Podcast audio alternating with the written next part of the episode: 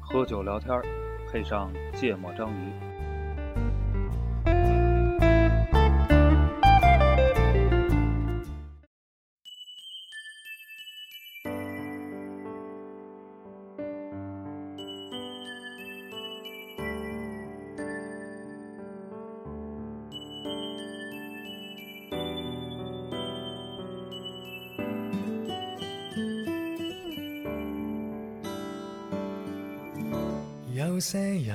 走了斷，有些人去得太突然，有些人看到了光線踏前，更多人看不見。原來沒更好的一邊，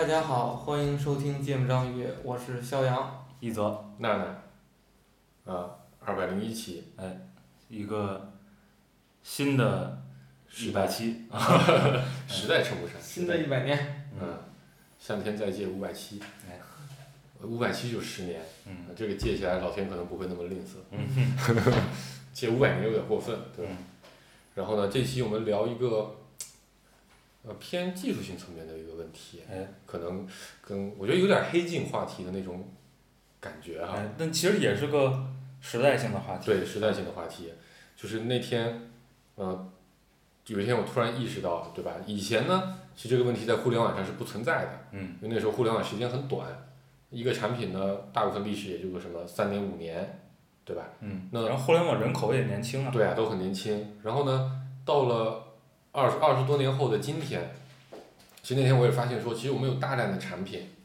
其实都已经十几年了，比如像 QQ 二十多年。嗯对吧？然后哪怕我们感觉很新的一个产品，微博十来年了，嗯微信十多年了，嗯哪怕就探探这样的产品嗯都七八年了，探探、陌陌都十来年的产品。嗯那时间拉长之后，一定会出现一个问题。嗯以前吧，一个账号没了就没了，嗯但现在呢，这个账号账号还没来得及没呢，嗯，这个人可能就死了。哎，哎，这个网互联网上一定会存在，开始会存在越来越多的背后的这个拥有者已经去世的嗯，这样一种类型就这个物理的人已经消失了。啊。但账号作为一段数据，对吧？作为一个资产，嗯作为一个一个一个数据资产，它还能作为啥？作为一种隐私嗯啊，它还存在在这个我们诸多的服务器上，嗯存在这个不停在膨胀的这么一个网络里。嗯啊，那这个东西，假设我们把这个事情再往后推个五十年，咱们可能自己都死了，嗯咱们的 QQ 号、咱们的微信号、嗯，咱们的微博账号、各种各样的账号，包括咱们的芥末章鱼账号，哎，这可以传辈儿，这个这这个已经商量好了。对对对对对，啊，哎，我们应该用什么样的角度来看待这些账号，嗯或者我们该怎么处理、嗯怎么对待这些账号？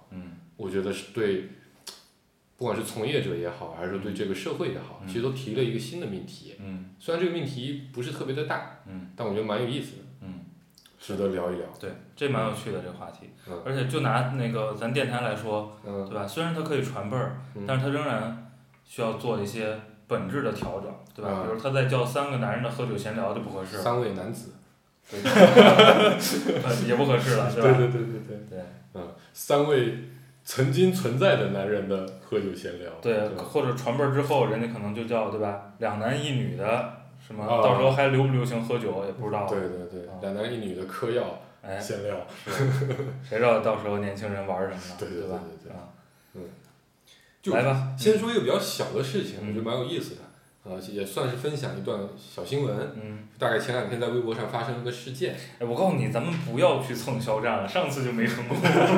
因为我就把快速把这个过了，嗯就就大概就是有人说，呃，某个流量明星的粉丝盗用了一个已经去世的人的账号，嗯然后拿来做应援，嗯同时呢把这个账号里的所有的数据都删了，都删掉了，嗯然后大家就觉得这个事情，第一删数据对死者非常的不尊重，嗯对吧？对于死者的家人来说，这也是个很很重要的一个回忆，一些信息一下这样一一弄消失了没了。第二呢，你你你你一个你用一个已经去世的人的账号在开始活跃，嗯那他相关的朋友看到这个账号还在活跃，其实对他们来说也是一种伤害啊！你睹物思人也好，还是怎样，其实这是很难受的事情。其次，最基本的道德，对你对这些人，这个对对对对对，这好像对死者不敬。嗯当然，我先澄清一下，后来微博辟谣了，说这个事情是一个人自导自演，嗯这个跟流量明星也没什么关系，嗯我们不攻击这个事情。嗯然后呢，有一个人就提了个建议，嗯就很多人就就有一个人就提了这个，就跟我咱们提到的话题一样的问题，就说，哎，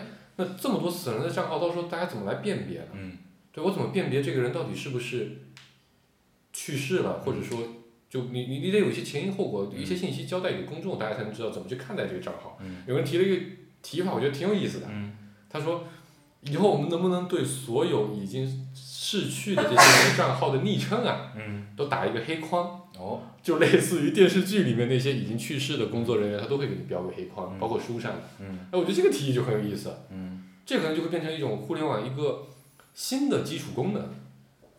但这个这个它就会引发一个疑问啊，嗯。那个我们不管是从技术角度嗯。还是就不管什么角度吧，嗯，你说一个账号跟使用这个账号的人人，嗯。它是一一对应的吗？嗯。一个账号能代表这个人吗？嗯，这是个对，没有答案的问题，嗯，对吧？对，其实有答案的，嗯肯定部分程度是不可以的嘛。这个账号可以转手，可以易手嘛？啊对吧就是它有很多情况。对第一呢，假设这个账号就是我自己用，对，假设它就是我自己用，我觉得它也不能等同于我。等同于我，对对吧？它可能是我某个微小的片面。嗯啊嗯，然后另外一个呢，很多账号也不是，一个人用。对吧？芥末章鱼的账号就不是，对啊，我们的微博签名嘛，一个人格碎成三片的播客主播的账号。对嗯比如我在一些视频网站的账号，嗯也不是我自己用，我妈也用，嗯，对吧？我买了会员，全家都用，对不对？包括那天有一个网络上很流行的说法，说现在年很多年轻人啊，嗯，年纪轻轻就跟很多的陌生人组成了家庭。哎，哎，比如说跟他们组成了爱奇艺家庭账号，这个苹果 iTunes 家庭账号，对，对吧？就一样的嘛。啊，嗯，就大家为了你一个账号做出来，可能跟无数的陌生网友一起共享，嗯。而在这些这些网站的数据库里定义，你们是一家人，嗯，你们是家人，嗯。嗯，这个很有意思。对，所以说，对吧？刚才那个方案是不是恰当？嗯，呃，它是有有会有一些要技术性划问号难点的。啊，对对对对对要划问号，嗯，嗯，所以这只是一个小引子嗯啊，我就觉得就是我觉得你刚才那个提的特别好，就其实本质上这个可能问题就在套探讨账号和个人，就是和它的虚拟世界的账号和现实世界的一个物理的人，到底是什么关系？啊，我曾经就想过一个事情啊，就原来最早想的时候是对我自己个人账号的一个一个胡逼的瞎想嗯啊，我当时想说，对我这人对死这个事情其实看的是很轻的，嗯然后呢，我觉得我身边的朋友也能理解我的这个做法，嗯就你们现场的两位，对吧？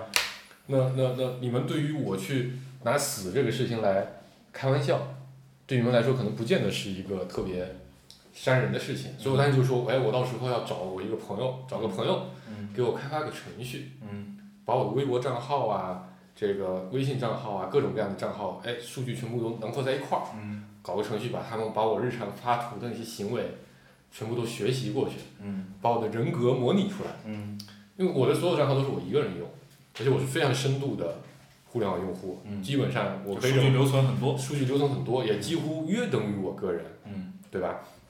然后我就让让这个程序来模拟我，嗯在我死去的第二天，它就自动发一条微博，嗯哎，死去的第一天嗯啊，死掉的第一天，这个棺材显得有点热嗯啊，就是大家能不能来给我加个空调嗯啊，给我散散热，嗯，对吧？然后我国不支持土葬，就类似于这样的一个想法。又这过了一段时间，哎，今天顾客要过生日了，如果我还在，我可能会给他嗯。送一个什么礼物，但反正我现在不在，省钱了，这个我就可以拿这个事情来戏谑，我就觉得很有意思。这个我也想过，啊，因为就工作原因嘛，我们啊也会接触很多做语音啊，做做嗯声纹啊各种东西，对。嗯。然后其实我们节目也是，嗯，我们假设我们有一千期的数据语料，对，对吧？嗯我很容易从这里知道说，哎，黄主播关注哪类新闻，对这个顾主播一般是什么观点，对我一般说啥，啊什么书这些人会看，嗯，对吧？嗯他们从书里提炼的观点是偏向哪个方面的？这个节目可以一直录下去。而且不需要我们参与嘛。哎，要不咱们尽快写个这个程序，咱们也不用每周这么累呀，对吧？嗯，是是。就是是有这种可能的，对啊今天技术肯定达不到，但我觉得十年二十年很可能有戏。对，嗯它是有这种可能的，对对对对啊对，就是，对吧？那那我们也不需要注销这个账号，我们也不需要传辈儿。你们如果想录，你们再开个号儿，你们对这不给你录，对对对对我们死了也要录。对啊，我觉得这就是一种，我们就成为了一种，我们的思想就成为了一种存在，嗯对吧？我们的思想，我们的人格嗯脱离了我们的肉体，嗯长久的留在了这个世界上。嗯讲的更虚无一点，这就是我们的灵魂呀。嗯，对，这这就会扯到一些嗯就没有答案的问题，嗯对吧？因为意识到底是啥？对，意识存不存在？嗯这个是无数人付出了多少代人付出了无数的努力，嗯投入了巨多的时间和金钱，没有答案的一个问题。那它就会比刚才说的那个话题更泛，嗯它就不是说一个虚拟世界的账号和一个现实世界的物理人的关系了，嗯就整个虚拟世界跟现实世界是个什么关系？嗯它就是完全平行的、独立的一个世界，还是它是有对应关系的？我发现这期不是个技术性问题，这期是个哲学哲学性问题。对，我们我们对，我们也可以期待一下《黑客帝国四》，是吧？到底会拍啥？你们俩聊的挺好。那天我还看了一个特别有意思的视频，嗯也是外国有一小小哥得了重病去世了，然后呢，他就找他的朋友，在他的葬礼上放了，就他提前录好了一段啊，语音，啊我看了，对对对，然后他就放出来，然后土葬嘛，外国就不就一堆家人要穿着黑衣服在旁边他在录了什么敲棺材的声音啊？表情凝重的开始给他撒土，然后给他盖那个土，把他埋起来，然后他里面就说。谁他妈让你盖我的土了？我他妈还不想死呢！你他妈给我放出去！哇，这棺材有点闷，你快点让我出去！别盖了，就说的就是你。然后还点了现场某个人的名字，因为可能从仪式上来说，就是他那个人会做某个动作，然后现场人又很伤心，然后又被他逗得又忍不住要笑，然后那个氛围我就觉得变得很酷，嗯，特有意思，嗯。所以我们要往哲学性的方面聊的更没有，我们。先先聊点操作层面，那些问题咱聊不明白，主要是。对，我前几天就我对吃饭这件事儿是一直非常讨厌的，嗯，嗯就是我觉得吃饭很累嗯啊，呵，尤其是那个就是工作餐，嗯觉得真的是太消耗时间了。我就一直在期待着一种东西叫做冰凉丸，鲜豆儿，对，鲜豆儿。鲜豆，嗯，我也这个豆儿我。拿水啪一喝进去，我就鲜豆都不用配水。但一粒儿管一礼拜呢。对嗯对，就觉得这个特省心。嗯然后当时我身边人就跟我说，说没准儿过个十年二十年的，你就不用活着了，嗯你把你的大脑子里边儿的一些东西移植到某台电脑上，嗯，啊，你就你就你就泡个营养液，那就黑客帝国嘛。脑核嘛。嗯嗯不就是就就我整个物理都不用存在了，就相当于一台电脑把我的所有的思想的这些东西，嗯嗯就你们刚才说的可能是意识啊，也可能是嗯我的什么东西存存在那儿了，嗯就完事儿了。嗯哎，我觉得如果是这种场景，就网速还能更快，对吧？浏览账号都不用登录了。哎，这是一个特别特别，我觉得未来大概率能实现的一个事儿嗯嗯啊。可能实现的不并不一定是把我的意识完全搬到那儿了，但是可能就是基于我所有历史的东西总结出来的一些呃那个规律啊，或者那些，东西对些模型都会所以。我发现咱们仨都是有一种期待，就是能通过网络嗯去进行某种程度的永生的这个嗯，这个事情的哈嗯，或者咱们至少都不反感这个事情，甚至希望都觉得这个事情还挺好玩的。啊，我觉得这对这跟你的从业环境啊啊，这个这个影响很大的。呃咱们这咱们这圈子里很多人都期待着碳基呃硅基生命的一种诞生嘛。对嗯然后，呃，但今天显然对吧？技术并没有嗯发展到这个层面，嗯很多问题呢，这个一些研究 AI 伦理的嗯这个组织嗯机构嗯也没给出有共识的答案，对吧？嗯我们可以先把这些话题放一放，嗯，就是在今天，我们该怎么处理？对吧？这个这个时间点嗯，啊，我们还只是四 G 的情况下，哎，怎么去对待这些账号？呃，要考虑哪些方面的问题？嗯哎，我觉得以后咱们在节目里要多交代一些这样的时代背景，咱们现在处在哪个阶段？啊，否则几十年以后，人家听都还得去找资料来对应。没有有这个时间的，有这个时间的。不是他不知道这个咱们所处的社会环境是什么样的。嗯想的真远。自从定了一千七的目几十标年之后，你自己听不听都是一回事儿了。我当然是不怎么听的了呀。我觉得首先，你刚才提的这个议题的最重要一点就是实名制，嗯，嗯就是你账号，今天知道谁是谁不难，嗯对吧？嗯，知道谁是谁不是特别难。我觉得挺难的呀。你之所以觉得挺难的，是因为你在商业场景里。如果你在一个国家层面的角度，呃，不一定。百分之九十五或者九十八可能都是能知道的，嗯嗯。对吧？嗯。然后你非得通过一些非常黑客的方法去把你藏起来，的确是可能会有一些人做不到。嗯。比如我的微博的账号的身份证，这是我前同事的。对，但是他可以通过你的手机，对。来那个 ID 来找到你的手机号。但我会让他疑惑，嗯。哎，明明身份证是最高优先级的权重，为什么匹配不上的呢？嗯。我以哪个为优先嘛？嗯。嗯，假设都能找到谁是谁，嗯但是现在其实没有这么一个机制，对吧？你互联网公司是没有权利去获取一个人的这个他的身份信息的。嗯然后呢，另外一点就是这个国家都在，就很多时候这个人死了，国家都不知道，国家会知道的，不一定啊。死亡是要报死亡的。对啊，你开死亡证明，你可能这个公安局知道了，但是你医保局不知道，对吧？啊，有可能，但过去的系统是有可能，我觉得现在这个概率也小很多。对吧？有很很多人在骗骗保什么的，嗯对吧？退休金对对对对，去世好多年还在还在领，嗯，对吧？这种情况，这个也要解决掉，对吧？所以假优先要解决的是死亡登记问题，是吧？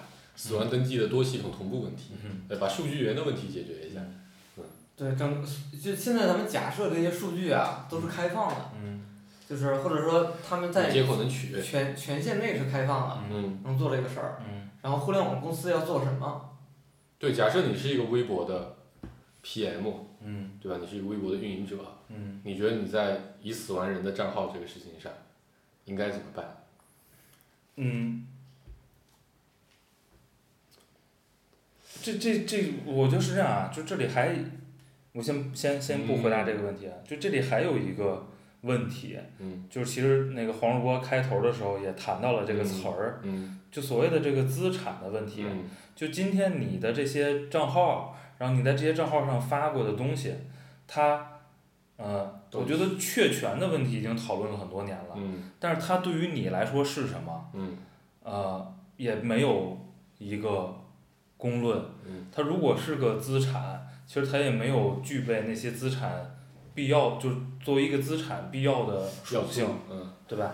然后你看好多好多地方都能卖号，嗯最简单的就是游戏，嗯，对吧？嗯那魔兽世界是不是也卖号？对都能卖，嗯对，反正游戏肯定是能卖号的，对吧？嗯我我这号养的牛逼，但是我不想玩了，嗯或者我就以卖号为生，嗯啊，那个那个交易了，但这个交易的定价其实也是，就它不是个标准定价，对，所以它不，？它其实是个非标的嗯一个，如果它是个资产，它是个嗯非标资产。嗯然后今天有一个很大的问题就是，我到底有哪些账号？就别说我家人能不能搞清楚了，嗯我都搞不清楚，对不对？那假设啊，这个问题能解，嗯，我有一个地方能告诉我说，你都在哪些地方有账号，地方有账号，分别是啥？如果有这么一个东西，嗯。那我就认为应该，假设我挂了，嗯，就应该让我的家继承人，对，嗯就有权利处置我资产的人嗯，去处置这些账，去处置，嗯。我是关掉，嗯。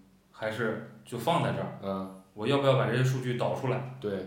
对吧？对。那个我要求导出来，并且注销，对。就这些决定让他做就好了。对，啊，我可能比如在遗嘱里面说清楚，这个怎么弄，那个怎么弄，我在某个社交账号上还还欠了一个小姑娘一个承诺，这 个在哪里有一些 A 片，我这个东西我只授权谷歌处理，别人不能处理。对嗯，我的 Pornhub 账号，对。那千万不能让我儿子看到。是，还有两还有两个月的会员是吧？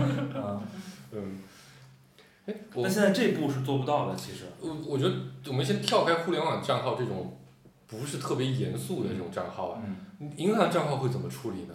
就是这样的。就是它是你是有个地方能查到你的所有银行账号是吗？你的呃，没有一个地方，你得挨个儿去每个挨个儿银行所以假设说我在美国开了个账号，嗯你其实国内是肯定，我我我也没有告诉任何人说我在那边开过一个账号，嗯，那这个账号可能就被人遗忘掉，是永远处理不了的，是吗？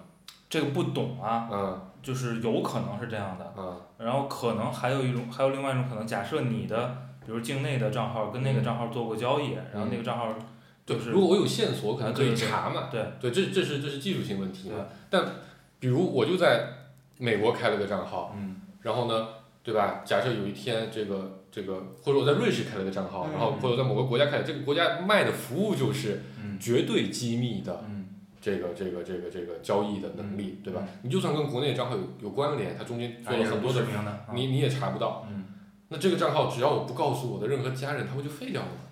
对，然后你也不告诉那个机构一个什么备用联系因为，我没有来得及告诉的话，就就就哦，对，可能备用联系人可能就是这个作用哈。对啊，就现在基本都是要有那个紧急联系人或者备用联系人的，就是他在我一直以为这是为了催债用的。也有这个作用，就它有很多作用嘛。嗯反正找不到你的时候，需要有一个人。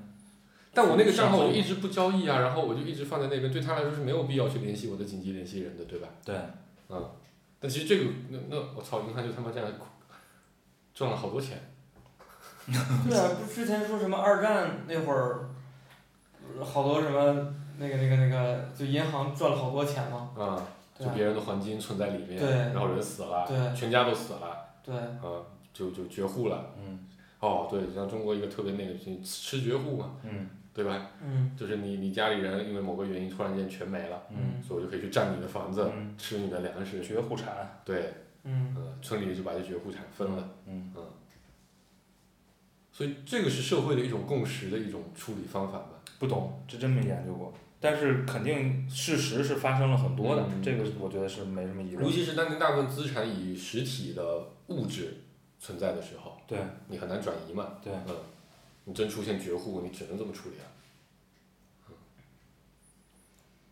欧洲有很多老牌儿的信托公司也会讲这种故事嘛，嗯是吧？嗯，就是我是多么诚信。诚信，嗯然后我是多么为这些委托人负责。嗯嗯，你就算绝户了，我也会找到你最近的那个远房亲戚。对他们有好多故事，什么遭遇了什么灾难、什么战争，我们这些信托经理是怎么找到了你的，誓死捍卫着这些资产，带着跑路什么的，然后最后再追本溯源，就是有好多这种故事啊。但是它之所以成为一个故事，我相信两个方面，第一方面呢，这一定是个大家关注的话题，对另外一个这一定是罕见的，更嗯，多情况肯定就是不管了或者对迷了，对是吧？对对对，嗯，我我一七年那会儿，我不是开车回老家嘛，啊，然后那会儿其实就是因为跟家里人关系都不太好，嗯所以那时候其实有有很多账号他们都不知道，嗯事实的确是这样的，没有跟任何人说，嗯啊，因为有一些特殊的操作需要，嗯然后也来不及跟他们说，而且我觉得说了之后可能会有些麻烦。嗯所以其实我当时的确做了一个准备工作，你知道吧？我当时把我的所有的账号，我在哪个账号里有钱还是有股票还是什么，我列在了我的那个云笔记的那个软件里边。嗯我当时想法就是，哎，我要死了，对吧？到时候可以委托你们两位处理我的所有账号，嗯你们可以通过这个东西，以你们的调查能力，嗯一定能把这些所有东西全部都挖出来的，嗯啊，到时候就可以处理了。嗯嗯，但后来忘了告诉我们有这个云笔记。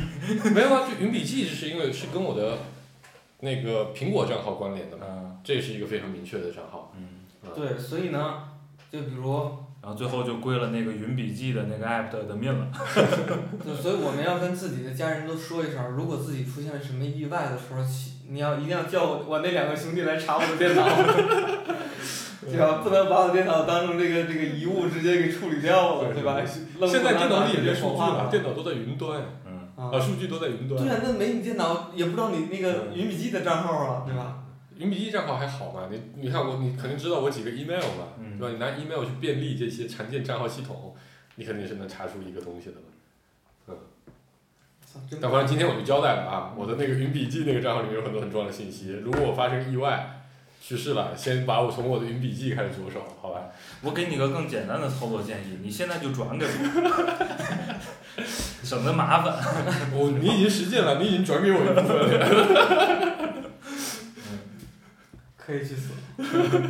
不要担心，你那些钱我誓死捍卫，好吧？我会努力的保存，对吧？你们家族有纠纷的时候，我坚决不拿出来。我现在要求比较朴素，保值就行了。这要求都高了，嗯，是。不亏就不错了。嗯。扯到哪儿了？这是。刚才扯到说这个，这个说这个账号资产的问题的对我并我并不知道我有多少对账号对，啊。所以我觉得这这有没有可能成为一个互联网的基础设施？就是我从一个国家的层面，把我能管理的账号，对吧？我都我都我都有办法给它有一个地方可查。我可能没有办法涉及隐私的部分，我能查不了。然后这个这个这个地方的机构只支持这个死完了之后嗯家属可以处理。嗯。然后这就其实就把这些账号当成一种资产来。你知道吗？现在有一个人比我都清楚，我一共都有嗯都用过哪些 app、哪些网站，有多少账号，IP 的，特别是 app，呃，就是运营商，因为他天天给我发验证码。嗯。是的，我觉得，我觉得其实现在技术能力是能实现这件事儿的。对啊，所以我觉得这个能实现大部分吧。对，绝大部分吧，对。就把我们刚才说的一些常见的问题，嗯。我觉得能解决个比较大的一个比例。嗯但你看，你运营商其实就没有办法知道我的很多东西，嗯因为我都我在能选择邮箱注册的时候，都尽量选择邮箱注册，嗯啊、对吧？这运营商就不知道，所以数据肯定还是会散的。但我觉得的确是，其实是有一个办法是真的，国家可以做这么一个，这个这个这个叫什么？像大一点叫什么数字资产管理中心这样的一个东西，嗯然后把每个人的这些数字资产登记起来，嗯对吧？物质资产，其实你看现在钱的资产，作为一种，其实不止部分也是一种数字的一个资产嘛。这个这个动作其实很早就做了而且呃，但是做的层面，它因为它考虑的方方面面，嗯。大概是两年前出了一个指呃指导意见吧，嗯。这不算个真正的政策，嗯。就是开始允许企业用数据嗯，作为一个资产抵押贷款。我操啊！对对对对对。啊嗯。但是也没给出细则，嗯就是到底怎么估值。对，主要是这个问题对，就各方对这个事情的分歧很大。对嗯，包括说你拿数据去抵押，这数据到底归属给谁？对，其实现在还是争议很大。而且国家正在做这个什么什么呃网络安全法已经出了，然后又出了一个数字数据安全法，嗯就是呃参考那个欧洲的叫，GDPR，嗯对 GDPR，嗯，参考那个那一套，因为 GDPR 是特别严苛的，严苛的嘛，嗯。然后里边就是说这个数据的拥有者他是有什么有什么知情权呀，嗯，然后有有什么决定权。对对，反正有有几个权，就嗯意思是说，我我要问你，你是供应商，我是用户，嗯。嗯，我在你那儿存了我的数，嗯对吧？假设你就是微博，你要我要想问你说我在你那儿有什么数，你要告诉我我都有什么数，嗯，然后我要说其中的有一些东西你要给我删掉，就是必须必须执行你必。须执行，你不能。以以任何方式存储这个数据。嗯然后我说你那数据给我，你得把那数据给我，嗯就是在那个 GDPR 里边是这么要求的。嗯然后国内肯定也是参照这个。如嗯如果说真的是这样的话，那就意味着说，比如，就比如说某个人有什么意外了，那他的家属应该去找到每一个供应商。供应商去说，你看我拿着这个授权，我需要知道我在这儿我有什么数。我觉得这个就是，如果刚才那步实现了，嗯，对吧？就是资产管理中心是吧？家人能够知道我都有哪些账号。账号，嗯就应该用刚才，我就建议用刚才那个方式处理，嗯，对吧？对对，那个是比较明确的，嗯。然后呢，一一样的遗嘱嘛，跟我分家产一样的。你你你你假设你技术进一步演进了，你就可以给我三个选项，嗯对吧？你要把数据导出且注销，嗯还是就这么放着，嗯，还是你让它在这个社区里继续活下去？对啊，比如说你看，呃，然后继续活下去呢，请你配置一个算法。给我生成一个虚拟的信息，对是吧？我刚才想说啥？靠，就是有一些数据吧，它可能并不是那么私人的。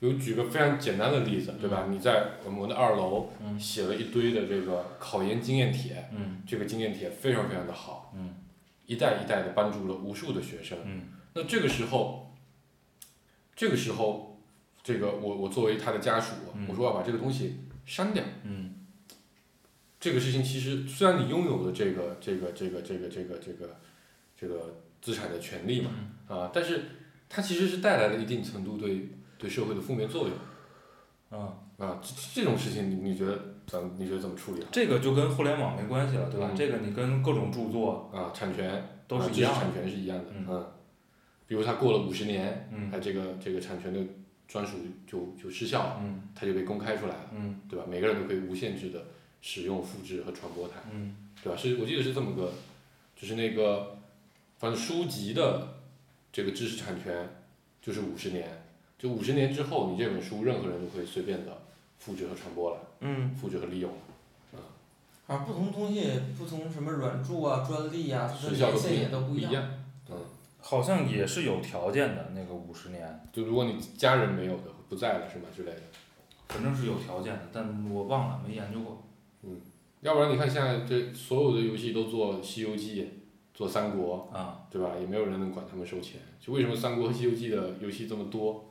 对，那是因为没有人拥有那个，这好像不仅仅是这样，它就是五十年过了之后，你就没有权利再在上面来挣这个啊版税了，，OK，嗯你所以你就不能控制它的传播了。嗯是吗？嗯那个不知道啊，就不知道国外的嗯，法律。国内好像也是这样的。国内对五年这个东西我是知道的，嗯但是确实不知道全球范围是个嗯什么遵循一个通用的标准。但是你看现在那个就 Beatles 就特别贵，啊，它还没有五十年。啊，对，呃，它还没有五十是不是可以期待？因为现在现在所有的导演嗯都不太敢用，Beatles。Beatles 做嗯。做做做配乐，因为太贵了。嗯，因为它的逻辑是这样的，就是就是人类智慧的一个产出，嗯它其实是属于人所有人类共有的，但是呢，它为了去激励这个大家去创创作，啊，所以有一个窗口期去对，我享给你五十受它的收益年去享受它的收益，其实就就基本就这么个逻辑。对，我刚才说这资产层面的，嗯对吧？那从数据的层面、隐私的层面，嗯，你觉得有什么是现在需要去去去去建设的一个东西？这这就就是首先这有个问题，就是假设我们刚才说的那个逻辑，他就会遇到这个问题。嗯，我希不希望我所有的账号都被我家人知道，哪怕我挂了，对也有可能我不需要，吧？对啊，就刚才说 PornHub 的账号，对吧？就不希望，就举举一个极端点的例子，就就比如说这个人有点恋童，嗯对吧？那 他没有做过什么恋童的坏事儿，嗯，但是呢，他在他的一些关注了相关内容。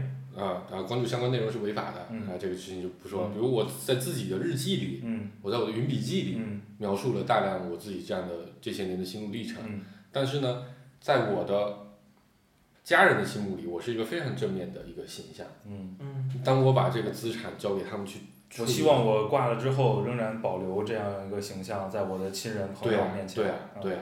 但这种事情，我觉得你是从技术性层哎，面，这有个特别简单的问题，先不用考虑技术，就是日记嗯，这个东西，家人有权处置吗？我理解是可以处置的，是吗？因为你看，比如说有很多历史名人的那个信签，啊，对吧？最后都是所有权都归属家人，可以拿它来出版，嗯，可以拿它来那个，所以我理解应该这个，包括那个很多那个音乐家的遗作，对啊，是吧是啊，后来都是家人集结或者原来乐队成员集结成册的。对，然后还可以拿出来卖，所以我理解应该是有权利来处理的。嗯。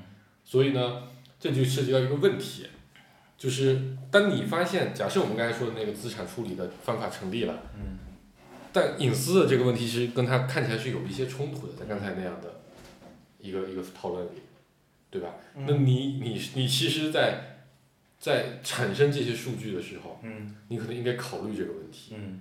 你希望家人最后看到什么样的数据，嗯，对吧？你可能需要有一些预处理，所以其实是这样，我觉得在每个供应商里，每个对每个应用吧，对。互联网服务的提供商，对，在我开设这个账号的时候，你就应该询问我，嗯，嗯，是的，对吗？你给我几个选项，那个有一天你挂了，你是清除所有的数据注销它，对还是把这个处置权交给你的对吧有权利的人对，啊？所以我我还是你想让它继续活下去？如果是的话，请帮我配置一个算法。但我我的想法是这样，可能这也会变成所有 A P P 的一个，说不定要变成所有应用的一个基础功能。对，就是这是它的义务嘛。就是就是，它可能这个功能变成说，呃，每个顾每个应用说明都得提供一个叫做隐私模式，就我在隐私模式下产生的所有数据，我跟你已经等于说我们也商量好了，嗯一旦我死亡，嗯或者说在任何条件下，嗯你都不应该给我公开，嗯你就直接把它销毁。嗯只要确认我死亡之后，你就可以把它，或者因为你其实只要没有别人查不到，理论上来说是跟销毁也没什么区别嘛。嗯那只有我自己能查到，必须有我本人特别严苛的验证才能查到。我觉得以前是不存在这个问题，就是人不死不会有这个数据暴露的问题。嗯但你说，就像刚才说的，你恋童这个事情还极端一点。嗯我跟父母有一个特别差的关系，对吧？我自己开了两个账号，我在 A 账号里面天天表达我对我父母的关心和这个友另善。外一个表达不满。对，有可能我诅咒他们，要是希望他们去死啊，对？非常激烈的情绪。嗯那对吧？就像你的媳妇儿想看你手机的时候，你总会担心，我操，有没有什么东西是其实没什么大不了，大家会误会的东西。在这种时候，你可能就需要一个隐私模式，嗯，去把这些数据全部都给它封闭起来。现在有一些 App 是开了隐私模式，但是它的隐私模式的设定是，其实就是你可以简单理解成不落地啊，啊，就这个数据就不存储，对，嗯呃，不追踪吧，主要是类似于呃，它就不存储。啊，嗯，所以苹果其实在这个事情上还做了不少的现在好多浏览器也是，好浏览器你可以无痕模无痕浏览，对，嗯，就是相当于你对应的这些东西就这些浏览记录就就没有了。不记录。包括 cookie 也追不到你的一些信息，嗯。苹果这次新的更新里面就提供了一个能力，就是你可以去虚拟，因为很多应用都会要权限嘛，然后那个权限其实会涉及到你大量隐私数据，所以呢，你可以虚拟一个数据给这个，哦是小米不是苹果，不好意思，啊，小米你可以虚拟一个数据给这些应用，啊，然后这样的话你其实可以去营造你不同的多个身份嘛。多个身份，这样的话，你其实最后，你看有另一个办法，你不用隐私模式的另一个办法就是你把所有的身份都搞乱，嗯让他们之间的回溯变得没有意义嗯啊。那这样的话，就算有人拿到你这个资产，也没有办法把你拼凑和组合出来嗯啊，这也是一种做法。嗯只不过人类的行为模式吧，它很难推理自己的潜意识，它一定会表达出。但其实刚才说的这个问题，其实因为它很近了，对，非常近，我觉得很近了就是其实十十来年的问题，对吧？如果这个东西能形成某种呃业界的共识的话，其实应该着手动了，对对对，对吧？今天我不知道你们啊，嗯今天我没有我没有在注册任何一个。因为今天大家追求的都是让你的注册尽可能的方便，对吧？嗯你啪微信一授权，点一个允许，嗯就他妈完事儿了，对，吗？至少我没有体验过任何一个给过我选项，说嗯。你你是的，我甚至想说，这个能力说不定还有点复杂，啊可能需要有个第三方来集中提供嗯这样的一个标准，都是有可能的。因为就像刚才说的，就假如说中国的那个数据法或者类似 GDPR 这样的，嗯不管国内国外吧，我觉得都有需求。它肯定是一个一开始就是一个非常复杂的一个能力，嗯哪些数据是可以这样的，嗯或者我在浏浏览隐私模式的时候是哪些数据是一定要留的，哪些数据是不能留的，嗯哪些数据是一定要销毁的。那这里面又会有跟国家的法律法规嗯是否合规的问题，嗯对吧？它有大量的这样的问题。我觉得你大公司可能还好，嗯对于小公司来说，处理这个问题就会变得非常的困难，嗯成本很大。嗯就像你现在咱们做一个社区 APP，一个审核功能就直接搞死你，这个东西你没有个几百万上几百万的投入，你是很难把它搞得非常完善的。对对嗯，所以你可以用一个第三方的角度来提供它，可能就变得还不错。好，所以我们这期聊的其实是个项目，啊，我有一个项目，我有一个项目，嗯，但这个事儿吧，因为它太涉及个人的隐私相关的了，所以一定是一个国家层面对国家政府层面再去做的事儿，嗯对吧？不，你可以交给商业做啊，就是你对对对交给商业做你顶着国家用队的帽子做的对对对对对，看起来是一个非常明确的一个需求需。求，嗯，对，因为 GDPR 刚出来的时候，其实国外迅速就出现了大量的公司，嗯。就是帮你去做 GDPR 审核，嗯。因为你看，尤其中国这样的公司去出海，对欧洲的法律体系本身就不了解，嗯。所以呢，你你读那法条你都读不明白，对吧？嗯。这个东西到底对我具体的限制是什么样？我在什么样的场景下是不适用的？所以呢，他就出来大量的公司帮你解，你一个 APP 过去，嗯，他直接给你审核，告诉你说有哪些地方需要修改，对国内也有，对，就类似于这样的。这就养活了一堆送棍，也 不是送棍人，还是有技术含量的。不，但它的基础就是一堆送棍，对，但他站的角度还是不一样的。他站的角度是在我如何帮助公司规避嗯这样的一些法律风险。那咱们刚才说那个角度还是站在说我如何帮助这个社会去把隐私的问题更好的去解决掉。嗯嗯，它其实对它其实还是说，一个是隐私的问题，嗯另外一个是处理你这些社会关虚。拟世界的非标资产的对对问题，或者说现在还没被严格定义成资产的这些东西。呃，对，这个我觉得这个事情真的还蛮近的。嗯嗯，对吧？我就如果真的按现在理论来说，其实比如说我的家人是可以接管我的账号，嗯我一想，我就我真的不清楚有哪些账号里面有哪些东西会伤到他们。我我觉得这个第三方有一个机会是说，就是不不用被动的去去查询一些信息，嗯而是这个每个人把他就相当于就是像像他做的这个行为一样，嗯开车要上高速了，嗯，之前把自己的所有东西。买个保险，对吧？不是，就是记在某个本儿上，嗯对吧？云端本儿也好，哪个本儿也对好，我们呢就出一个 APP，就你出个应用嘛。出应用，嗯这个应用呢，就是让他把自己的所有的这个账号密码什么的，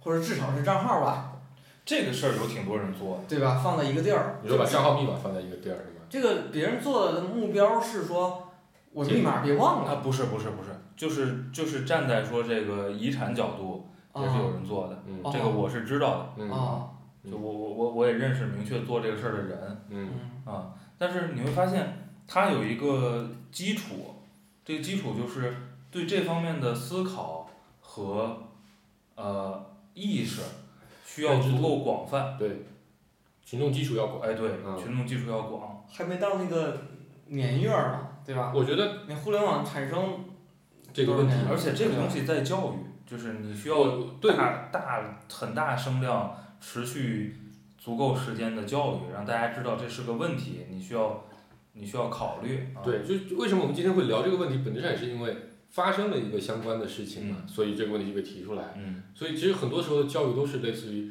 你有了一个传播的特别厉害的事件发生，嗯。群众就可能会重视起这个事情嗯。啊，哎，这个风口就来了，对吧？站在树上的猪就能飞了。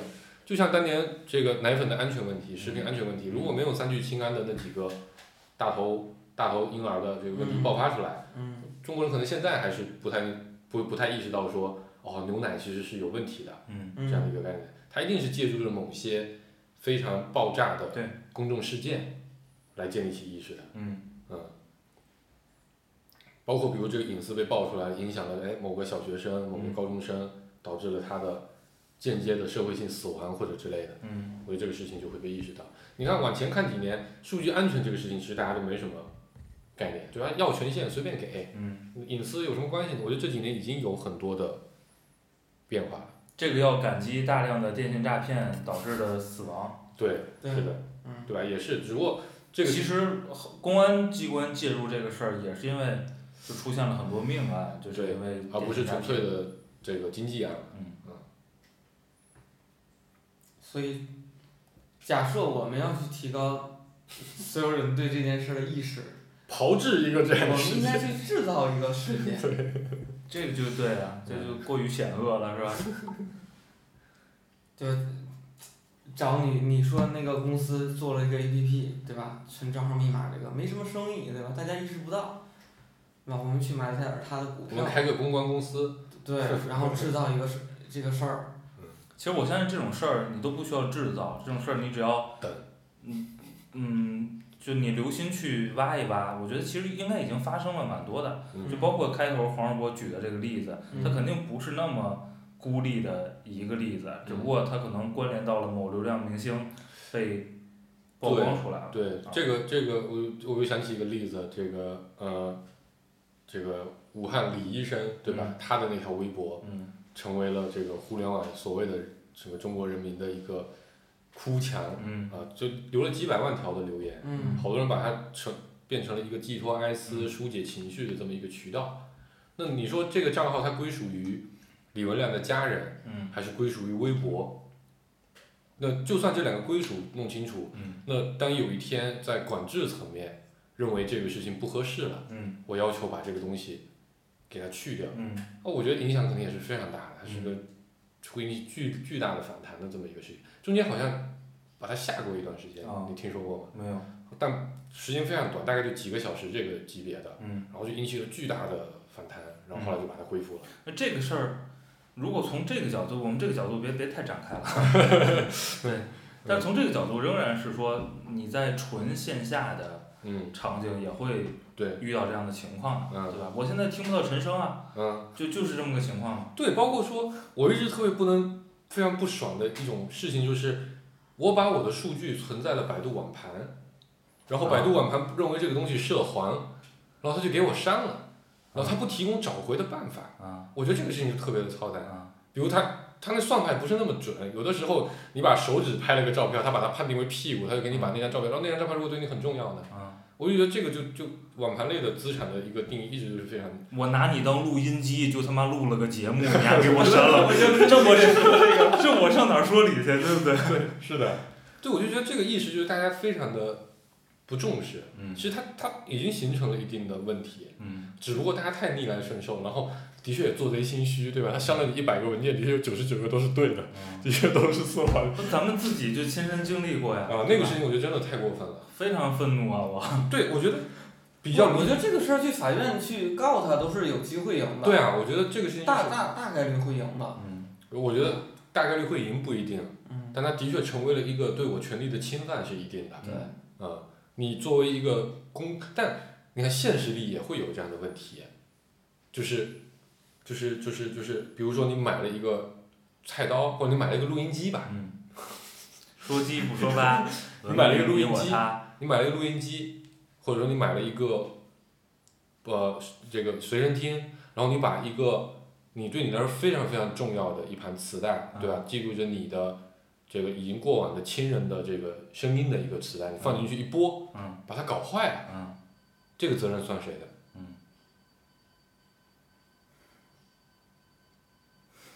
对吧？它而且你我们再说的极端一点，这个录音机的确有质量问题，嗯它的确有设计缺陷，嗯，它甚至在说明指导上的确出现了一些这个东西考验什么？包括刚才顾主播说，你说我今天我就是我操我我就较真儿了，我要去打官司，嗯你删我的，核心重要的资产，嗯、对吧？嗯，你你这几百万的生意呢？这放一边，你非常不尊重我的劳动啊，对吧？对，那好，我能不能赢？说实话，我是没信心的。嗯我为什么没信心呢？我并没有逐条看过他的条款，条款。嗯我我觉得对于你刚才说的，就黄世博刚才说的那个 case 也一样，嗯，对吧？收音机的销售的条款里是不是说了你这里所有的内容跟我无关，嗯，嗯，对不对？嗯，从收音机的那个，从随身听的那个 case 来说，你去告是绝对赢不了的。就是说实话，如果他免责嗯，做得够好，你又接受了这个协议，嗯你也很难赢。对啊，就像你去寄一个快递，嗯如果你不保价，嗯就是按运费的三倍赔偿，嗯就是这样的。嗯你不管寄多贵的东西，它都是按这个这个三倍赔偿。当然，我在节目里分享一个技巧，嗯对吧？这本质上还是可以按闹分配的。嗯 你只要去闹，他们会重视的，呃。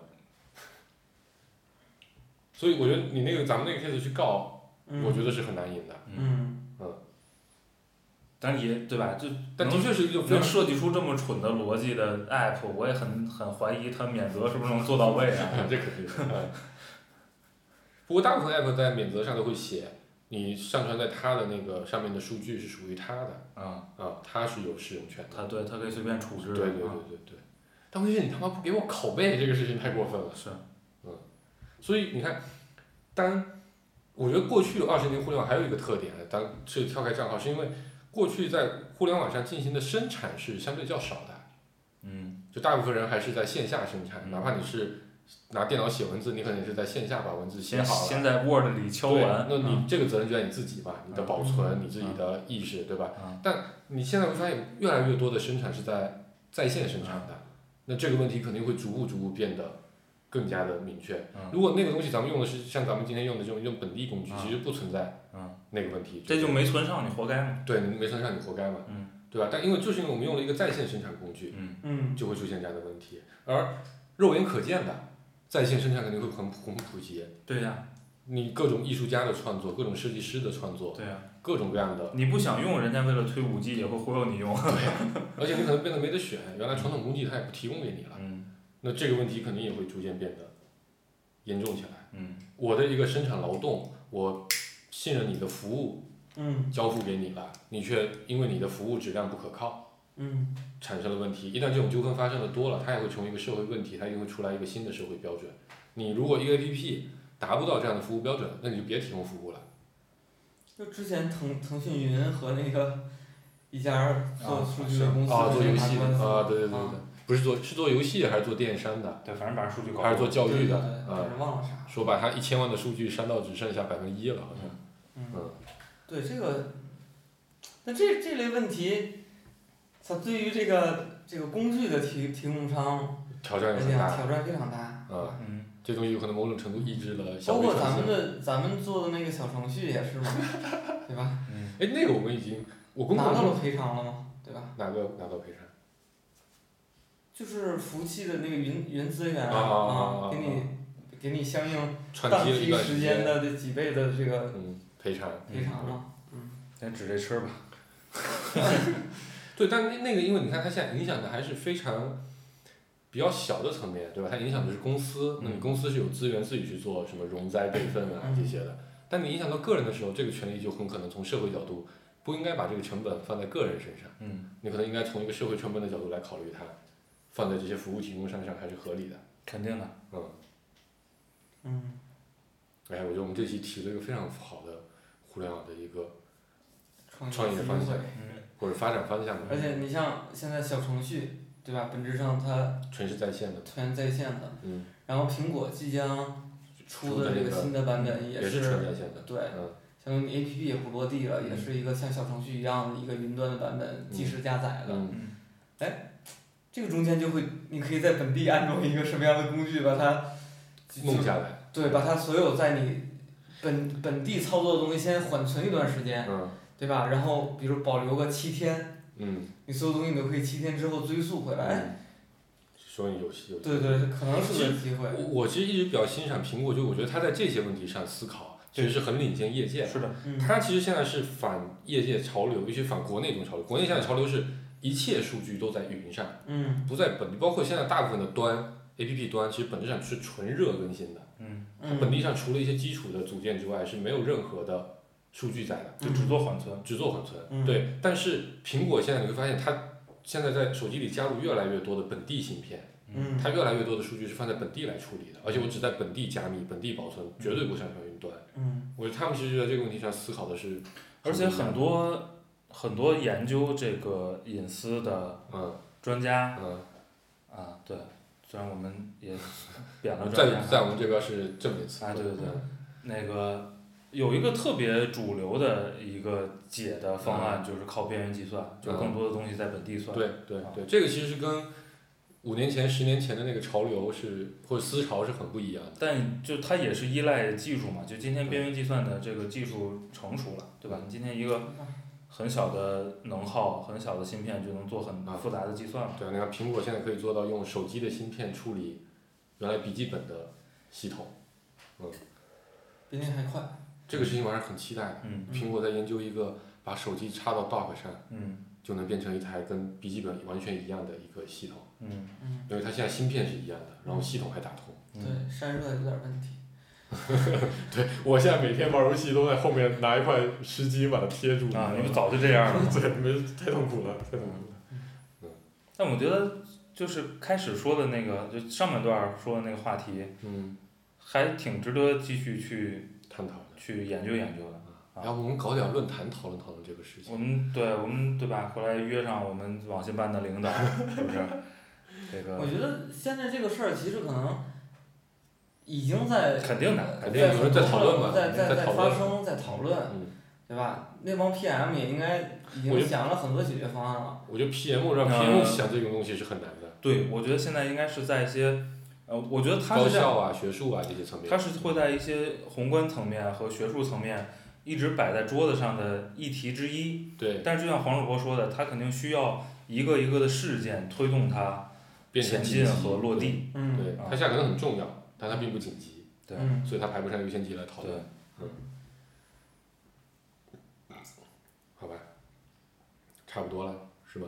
可以啊。嗯如果没什么说的，我们可以不管时间了，对吧？嗯，是是，特别这个好的一个话题啊，嗯后面能发展很多的这个，新想法，对吧？哎，而且可能过个几年之后，咱们再录一期节目，再回头再聊一下这个。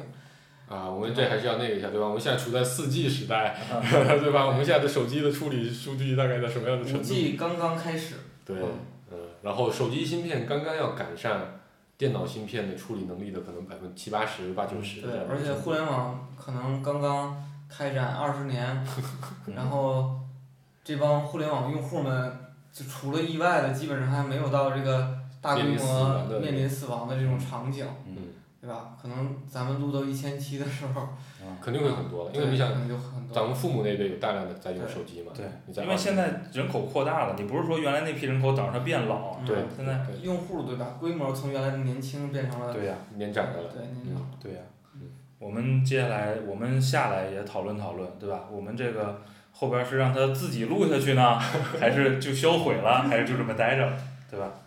啊，我觉得这是一期哲学性的节目，哎我们可以等什么《黑客四》《黑客帝国四》上映的时候，哎，我们就着《黑客帝国》一块儿聊一遍，到时候再重看一下什么《攻壳机动队》，哎，嗯，好吧，好。这期节目差不多了，就这样吧，拜拜。拜拜。拜拜。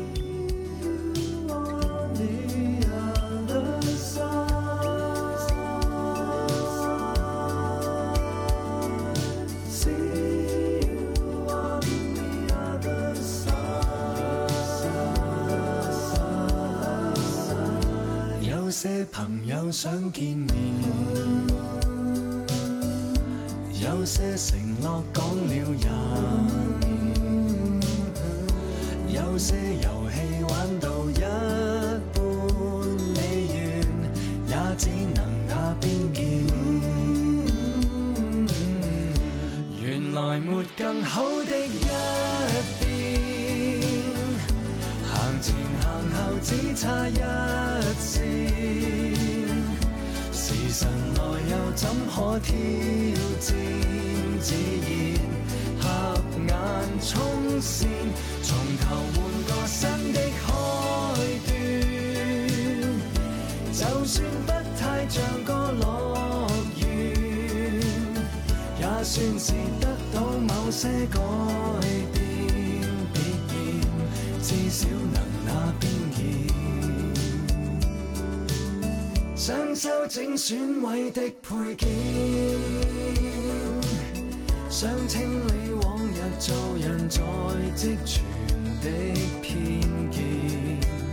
循环后再见，又变新鲜，其实